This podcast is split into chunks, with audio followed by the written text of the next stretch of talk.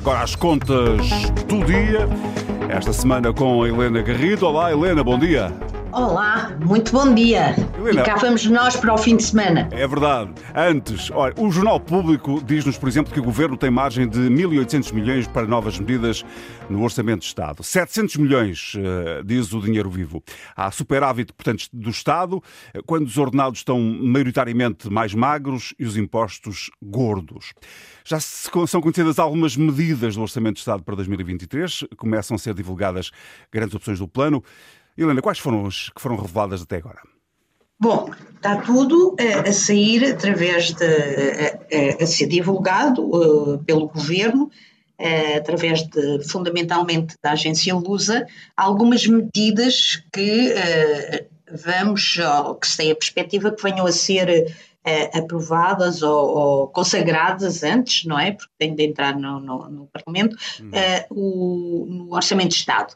E isto acontece depois de, não apenas desses números que acabaste de referir e que vêm na sequência das previsões do, do, do Conselho de Finanças Públicas, mas depois de uma semana em que o, o, pelo menos, eh, se não real, aparentemente, eh, o governo teve desentendimentos públicos eh, relativamente àquilo que deveria fazer ao IRC, com o Ministro da Economia disse que deveria descer, o Ministro das Finanças Uh, foi um dos que foi menos simpático uh, para o seu colega da economia, dizendo que era extemporâneo falar disso e quem falava disso era o Primeiro-Ministro.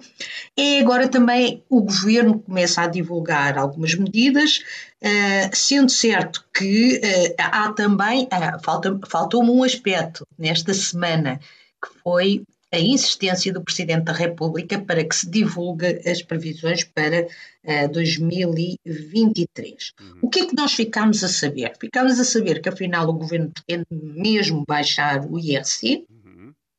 mas com condições, uh, como aliás já estava de alguma forma consagrado no seu programa, e assim o IRC deve descer para as empresas com 13 ou 14%, é isso? Não, não, há, não há números ainda, não, ainda não há uh, números, mas deve descer para as empresas que aumentarem os salários ou reduzirem as disparidades uh, salariais. Isto era, é, é, já estava de alguma forma no programa do governo uhum. uh, e, pelos vistos, o governo tem intenção de avançar. avançarão, avançarão também outras condições, algumas até já existem, de redução do IRC para investimentos amigos do ambiente. Mas para que uh, estes aumentos salariais, porque no fundo o governo diz assim: vocês empresas pagarão menos IRC se aumentarem o salário dos vossos trabalhadores.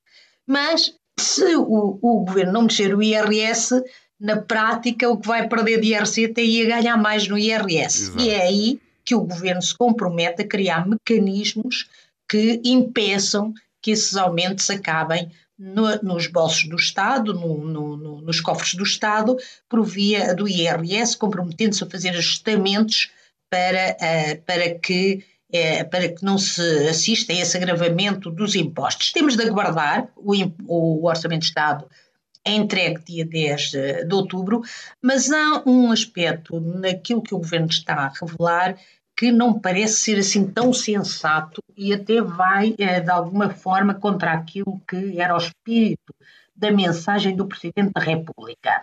Diz o governo que Portugal deverá crescer 15,5%, mas claro, entre 2019 e 2024. Hum. Para os mais distraídos, isto é entre 2019 e 2024. O que é que aconteceu em 2021?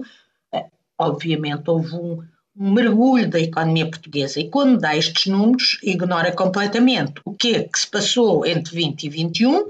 nós vivemos uma autêntica montanha russa e ignora também as perspectivas menos, mais sombrias que se desenham no horizonte neste momento, na, quer para o fim do ano, quer para o próximo ano, como aliás o Conselho de Finanças Públicas já alertou, não colocando de parte a existência de uma de uma, de uma a, a recessão, o próprio Conselho de Finanças Públicas disse que a economia vai afundar 1,2% para 1,2%, não é 1,2%. O crescimento vai crescer, mas será apenas de 1,2% em 2023, mas não colocou de parte a existência de uma de uma recessão. Trabalhar os números desta maneira, que já Mário Centeno gostava muito de o fazer, que era somar taxas de crescimento, uh, para dar números assim mais bonitos, faz um bocadinho lembrar aquela frase que é tortura e os números até eles confessarem aquilo que nós queremos.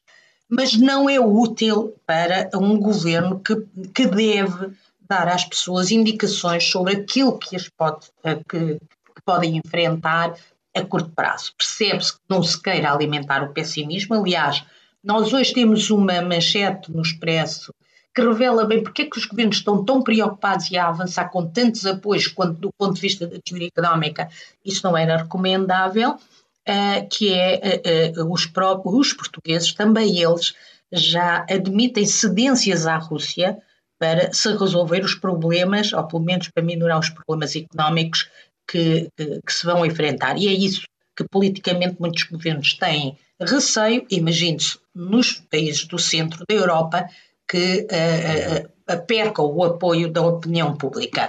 Mas há um meio termo, não é preciso dizer às pessoas que se vai crescer 15%, é preciso também preparar as pessoas para a possibilidade de uma crise, porque se estivermos preparados para o pior, estaremos também preparados para o melhor. E bom fim de semana! Foi um gosto, Helena Garrido. Foi um gosto fazer as contas do dia contigo esta semana. Para a semana uh, teremos aqui uh, uh, outra, outro comentário. Helena, bom fim um de semana. Também. Até à próxima. Até à próxima. Antena 1.